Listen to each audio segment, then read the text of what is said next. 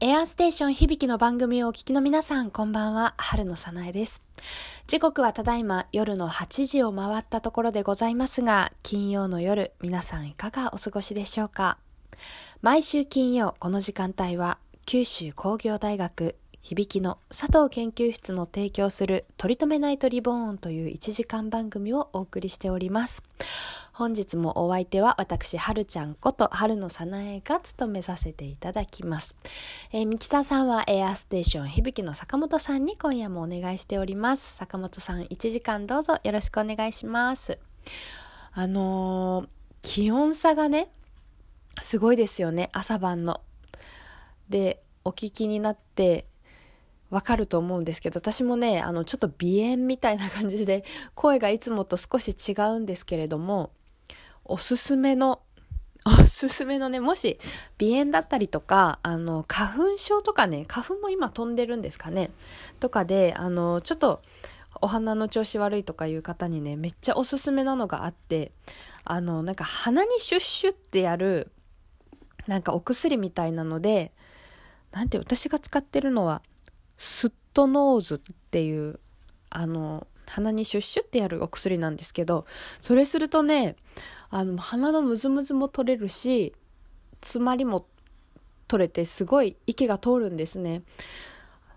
これを去年かな私産後1年半ぐらい前に出産を経験してるんですけど産後からあの鼻炎がよく出るようになって困ったなと思ってたんですけどこれやるとねあの、すごい楽なんです。だから今日もね、この、皆さんにお話しする前にちょっとシュッシュってやって はい、始めたんですけど、番組をね。もし、あの、お困りの方いたら使ってみてください。そんなわけで今日はちょっとあの鼻声でね、すみません、お届けしますけれどもね。はい、1時間ぜひゆったり聞いていただけたらと思います。聞くと必ずほっこりすると噂のラジオ番組。愛あふれるインタビューでゲストの本音がついこぼれる。そんな番組でねお送りしておりますよ、えー、今夜はあのー、まあ来週が来週の金曜が今月最後の金曜で本当だったらね来週の金曜に今月のラジオドラマを即興ラジオドラマですね台本なしで私が毎週お届けしているんですけれどもあの本当は来週振り返りをしたする予定だったんですが来週、あの、リスナーさんと一緒に、えっ、ー、と、今北九州で公開されているラジ、あ、映画か。映画の中で一つ作品を選んでお話をしたいなと思っていて、あの、それがね、ちょっと公開日とかの関係で、えー、来週映画のお話をして、今週ラジオドラマを一緒に振り返る。あの、ラジオドラマを聞きながら、今月の放送をね、一気に皆さんと振り返っていきたいなと思っております。はい。来週の企画についてはまた後ほど詳しくお伝えいたします。そんなわけで、えー、本日も1時間どうぞお楽しみください。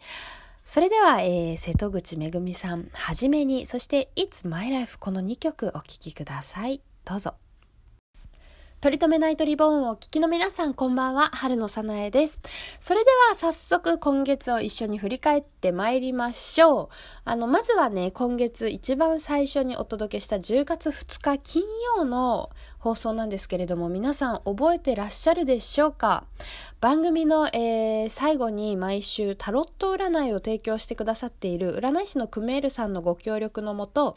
リスナーさん2名の、えー、ラジオネームゆっちーさん、そしてラジオネームなまちゃんさんというね、お二人のご相談に、えー、クメールさんがタロット占いでお答えするというのをね、今月の最初お届けいたしました。ゆっちーさん、そしてなまちゃんさんからね、とても嬉しいお便り、あの、放送をね、いただきました。あの、とてもほっこりしました。そして肩の荷が下りましたっていうね、言葉をいただいたんですね。これもね、あの、ひとえにクメールさんの、とても優しいんですね。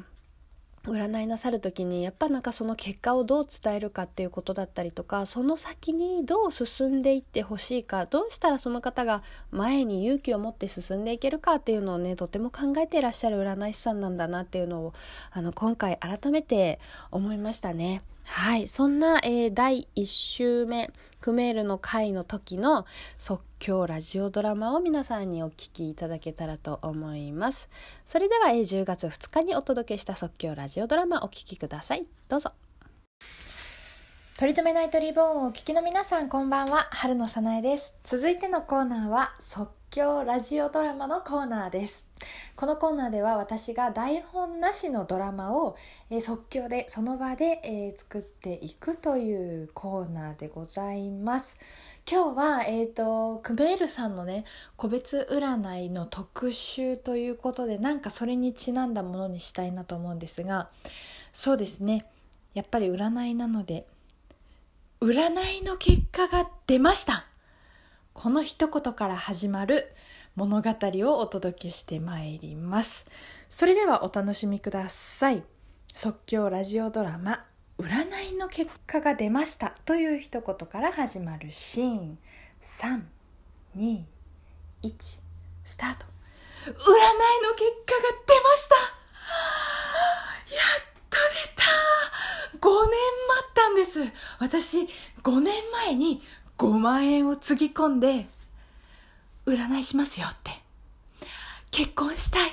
あなたのためにどうやったら結婚できるか占いますよっていうあの広告？電信柱に貼られてるチラシの広告を見てついつい電話しちゃったんです。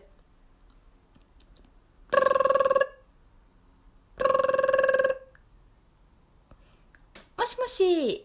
いつでもどこでもあなたのための占い会社セフティンバー20の高橋です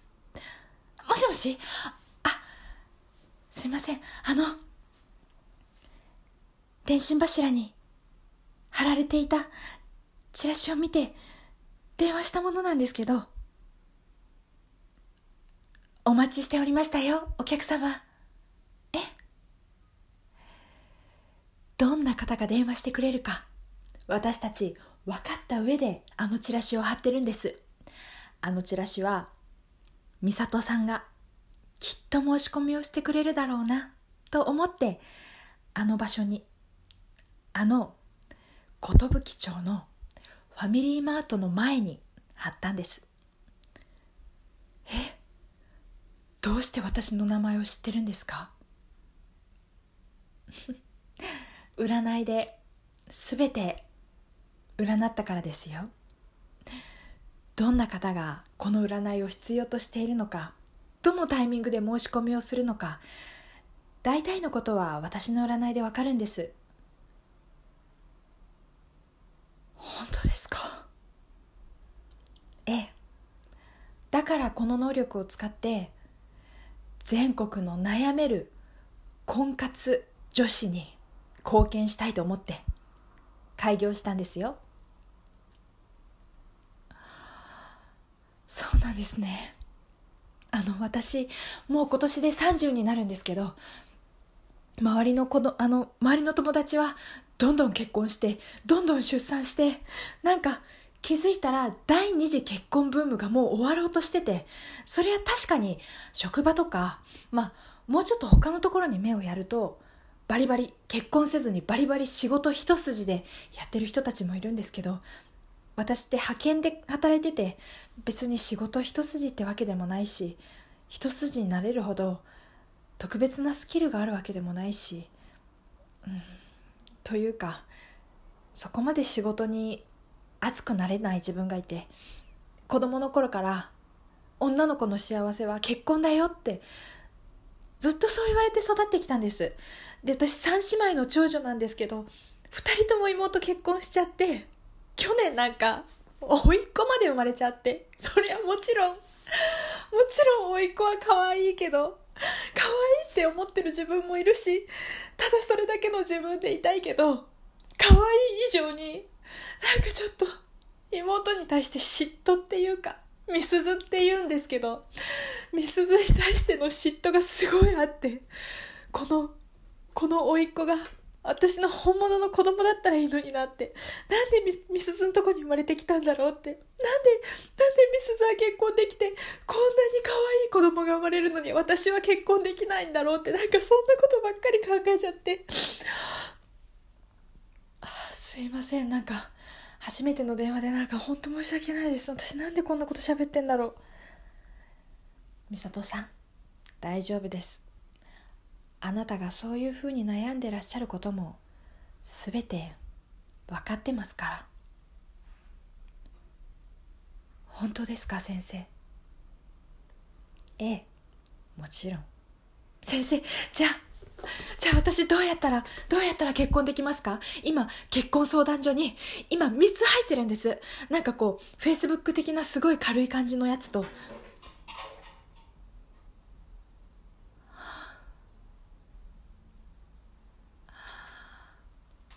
こえました？今の音。今。あの出雲大社の結婚するにはすごいすごい効き目があるってすごいご利益があるって言われてるあの絵馬を私持って帰ってて家に飾ってるんですけど今落ちたんです。もうこれ絶対ダメですよね。私絶対結婚できませんよね。美里さんそんなことありませんよ。絶対美里さん結婚できます。私が結婚に導きますよ。本当ですか先生？お願いします。お願いします。私何でもします。何でもします。結婚相談所に登録してもう3年も経つのに27の誕生日に登録したんです。だけどまだ全然効果がなくて声すらかけられないんです。おかしくないですか？私だけ。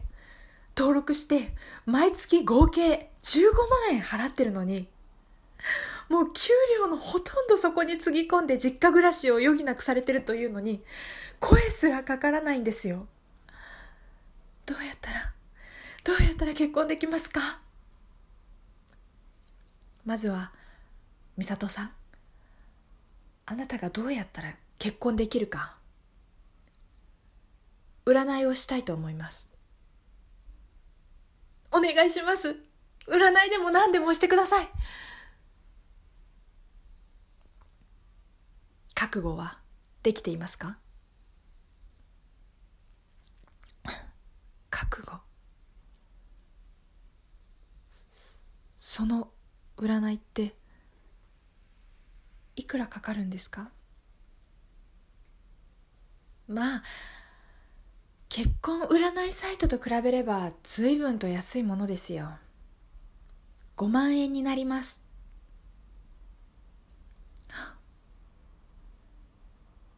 5万円で結婚できるなら全然安いものです先生。ぜひぜひ私を占ってください。かりました。では今から言う口座に5万円をお振り込みになって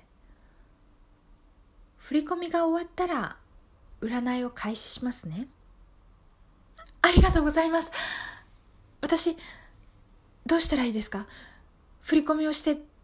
何をしたらいいですか？美里さん焦らなくて大丈夫です。まずは落ち着いて今から有効座に振り込みをしてください。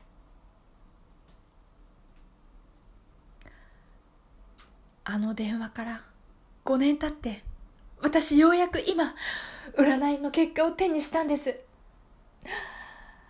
今から開けるんです。封書がやっと届いて私何度も問い合わせました。何度も何度もあのセブンティーンなんとかなんとかっていうわけのわからない会社の高橋先生に何度も何度も電話したんです。でもあの講座を教えていら教えてもらった以来電話がなかなか通じなくてまあきっと人気な会社なんだろうから仕方ないなと思って。でも一時は詐欺かと思いました。結婚したいあまり詐欺にあったのかと思いました。でも5年経って忘れた頃に私宛に占いの結果在中と書かれた。この封書が送られてきたんです。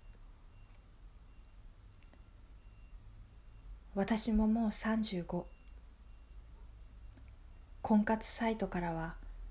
相変わらず一向に反応がなくて婚活を始めて約8年。何の進展もないまま。かけたお金だけがどんどんどんどん増えていきました。でもこの封書を開けたらこの8年が報われるような気がします。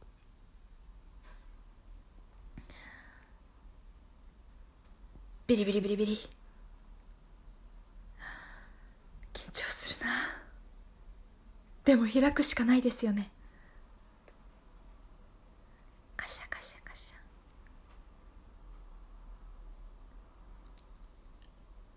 あなたは明日。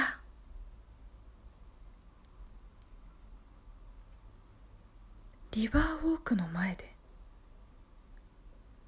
結婚相手に出会います。先生。このタイミングが来るまで5年間このタイミングを測ってたんだ。あなたは明日リバーウォークの前で結婚相手に出会います。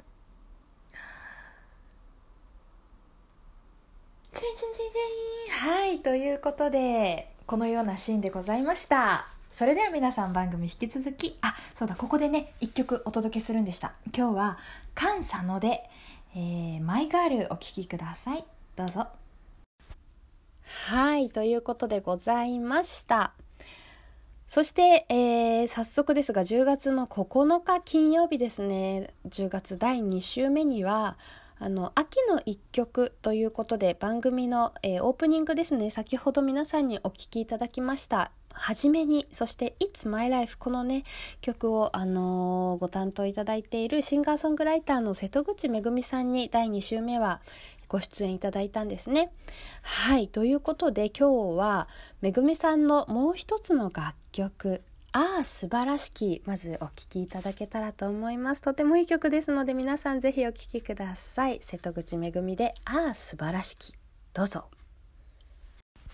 はい瀬戸口めぐみさんでああ素晴らしきでした。そんなねあのー、もうわかるでしょう。この今日でね3曲めぐみさんの曲皆さんにお届けしてるんですけどお人柄もねまさにこの曲を歌ってらっしゃるもうまさにこの方がこの曲を作りそして歌ってるんだなっていうのをね感じさせるお人柄だったんですね。そんなあのめぐみさんのお話を聞いていてあの言葉というものをねとても大切にされている方なんだなっていうふうに感じたんですね。なのでその言葉にまつわる即興ラジオドラマをあのめぐみさんの時ねあのご出演の回はお届けしました。では、えー、10月の9日金曜日にお届けした即興ラジオドラマお聴きください。どうぞ。取り留めナイトリボンをお聞きの皆さん、こんばんは、春野さなえです。えー、今夜の即興ラジオドラマは、ちょっと特別で、いつもはですね、あの、まあ、5分から10分程度、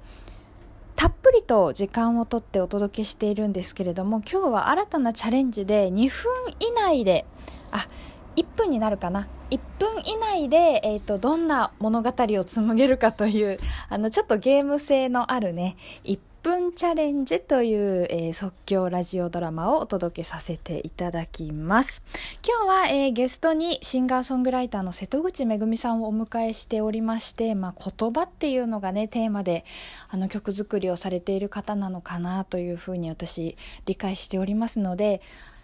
言葉ということをねあの大切にやっていきたいなと思います。今日最初の一言はそれこそそうだな。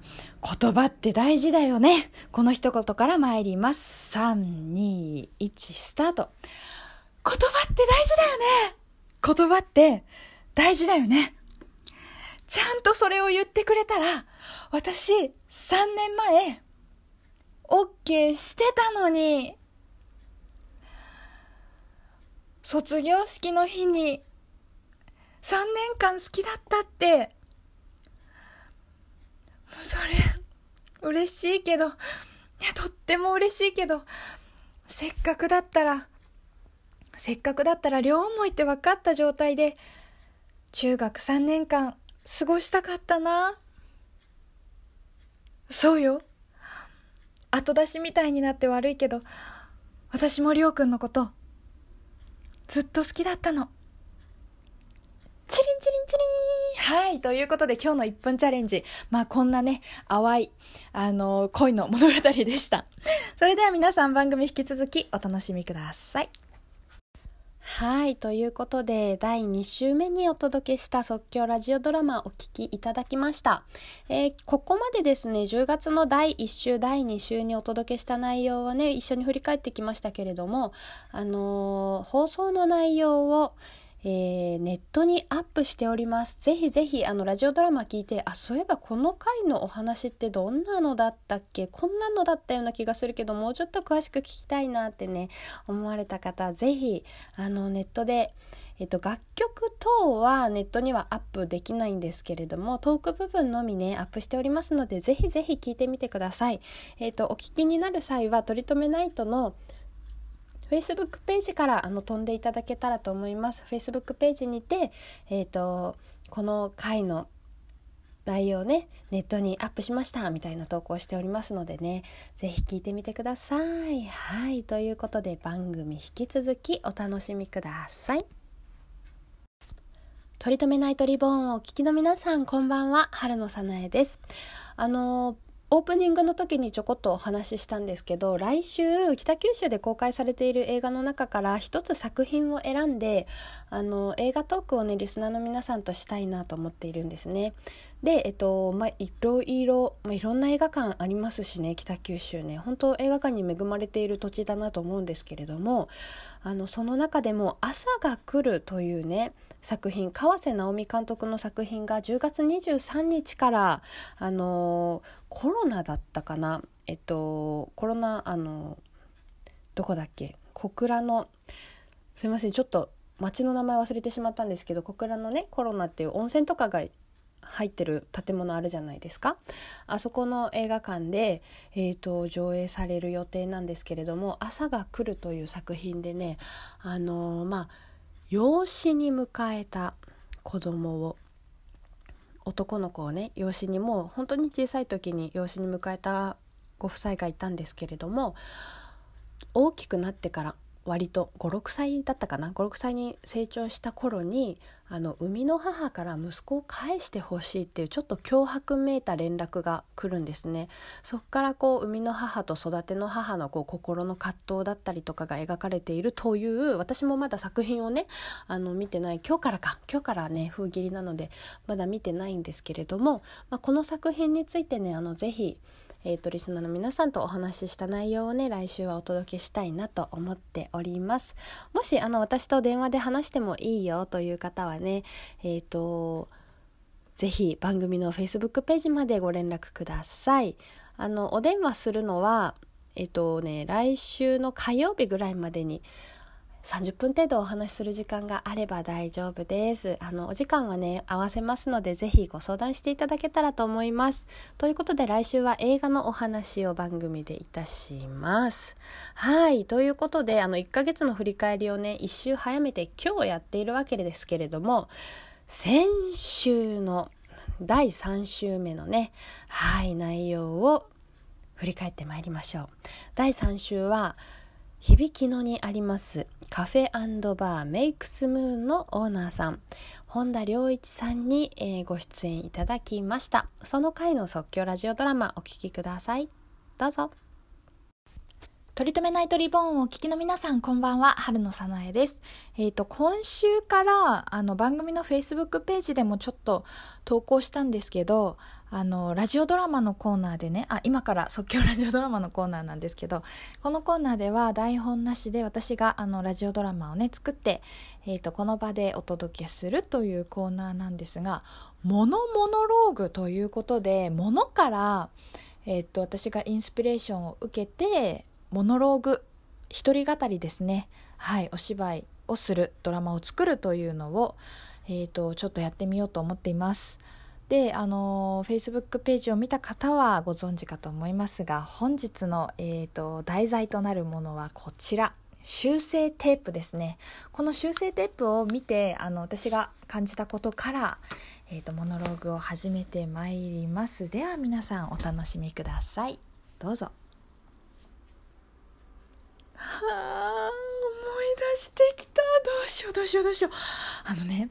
試験の時にね全部ボールペンで書かなきゃいけないっていう卒業試験があったんです。私教育学部に通っててその卒業試験に合格しないとせっかく頑張った教育実習とかも全部パーになっちゃうっていう。あの頑張って4年間なんとか4年で卒業しようと思って単位とか一生懸命取ったんだけど卒業試験でね私は問い3を選ばなきゃいけなかったのに間違って問い2を選んじゃってたの。それにあと10分で試験が終わるっていう時に気づいてしまって一生懸命修正テープでもうガリガリガリガリガリガリもうガリガリガリガリガリガリ今まで書いてきた内容全部消してたの。もうあの時の焦りともうあとはねやるしかないっていうもうこれはやるしかないっていう。もうねあんなに必死にそして確固たる意志を持って修正テープを走らせたのって私過去にも先にももうあの時だけなの。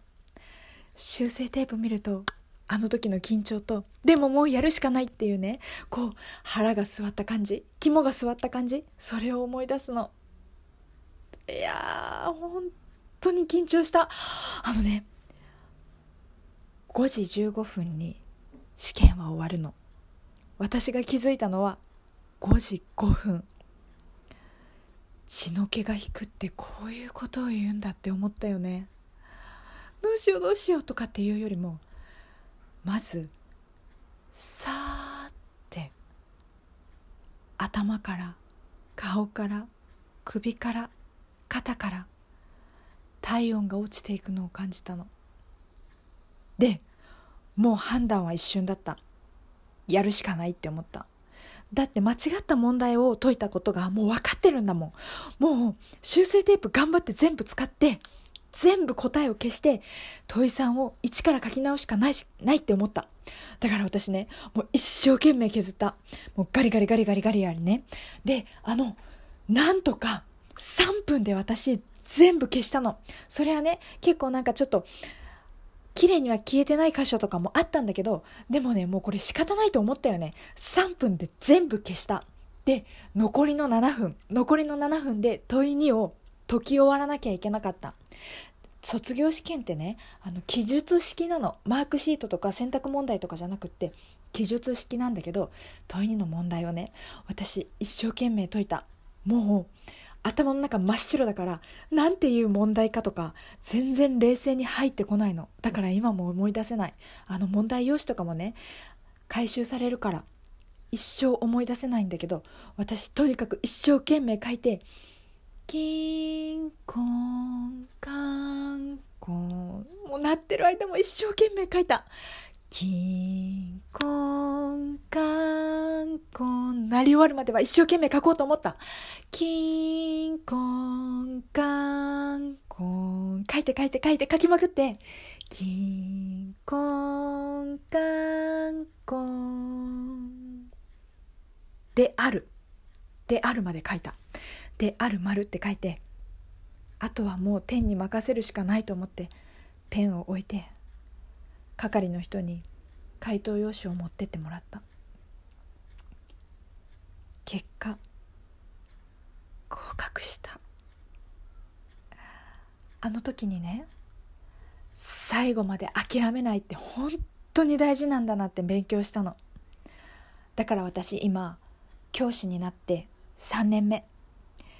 ちょうど中学3年生の受験生を持ってるんだけどその時の話を毎日みんなにしてる。最後まで負けるなって。最後まで諦めるなって。そしたらどういうわけかわからないけど救われることがあるからって。それがこの修正テープを見て思い出す私の物語。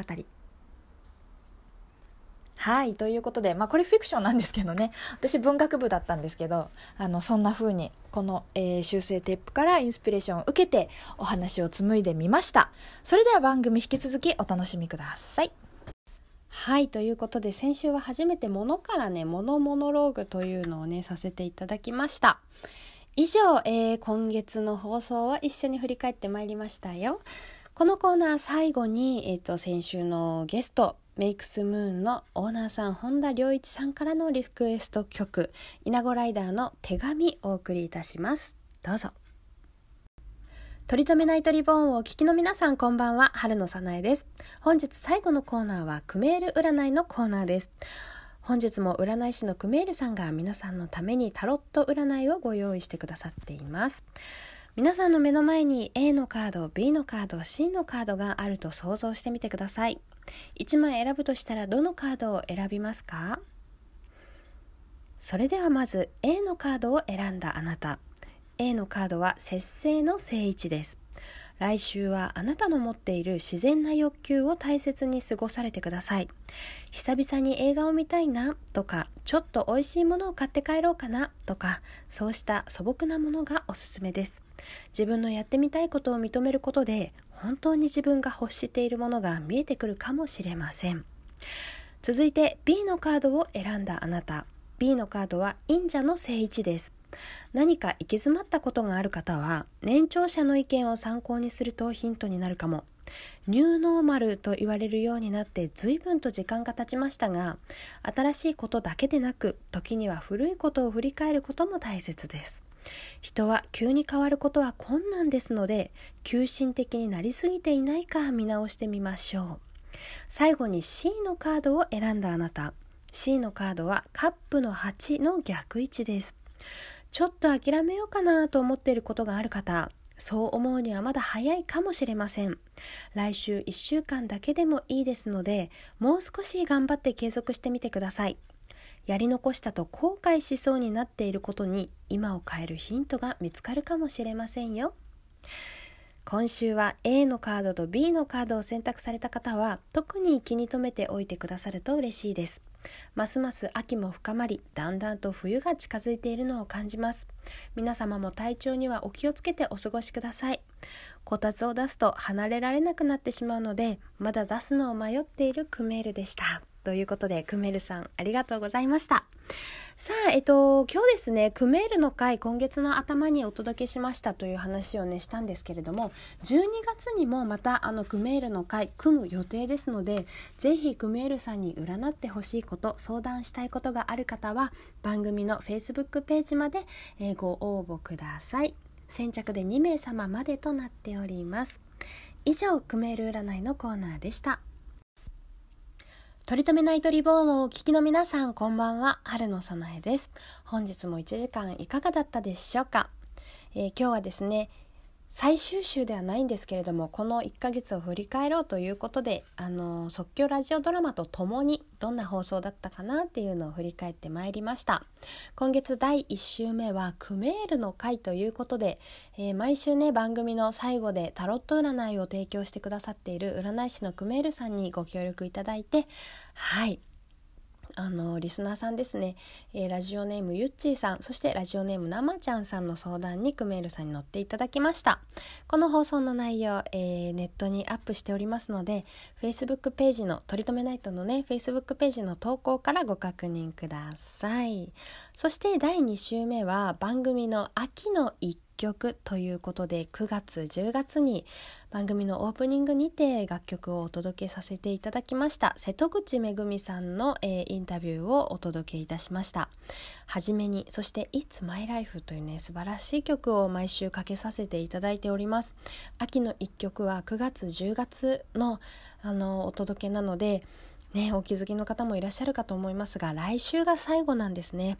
あの取り留めナイトの放送の中でめぐみさんの歌声オープニングで聴けるのは来週で最後となります。私もラジオの前でねあのラジオから聞こえてくるめぐみさんの声っていうのがねとても楽しみで毎週ね。あそれがもう来週で最後なんだと思うと寂しくて切なくてっていうねそんな気持ちもありますがあの皆さん大丈夫です。あの多分ね恵みロスになる方たくさんいらっしゃると思うんですがあの11月12月冬の一曲ということでねまたまた素敵なアーティストさんを私見つけましたのであの恵みロスをねあのなんとかあのなんとか乗り越えることはできると思います。正式な発表楽曲とアーティストさんの発表はね来週行おうと思っておりますがえっ、ー、とめぐみさんとまた雰囲気ガラッと変わってったアーティストさんになります。ぜひ楽しみにされてください。はい。そして、えっと、第3週目、先週にあたりますが、10月の第3週目は、えー、北九州の響野にありますカフェバーメイクスムーンの本田良一さんにご出演いただいた回でございました。あのーもともとね宙返り王子の川村和也さんっていう方がいらっしゃるんですね。であのこの方は毎日インスタに北九州の至る所であの宙返りをした動画をアップされていて、まあ、それはねご自身があの働いていらっしゃるトランポリン教室の教室だったりもするんですが、えーと、その他にもですねえっ、ー、と皿倉山、ね、だったりとかあの小倉の旦過市場とか魚町とか銀天街の辺りのねあの交差点の付近だったりとかあの、まあ、安全はちゃんと確保した上でではありますがいろんなこう小倉の名所、まあ、北九州の名所そして隠れスポットだったりとかねそしてあの本当に宙返り王子自身が愛しているお店の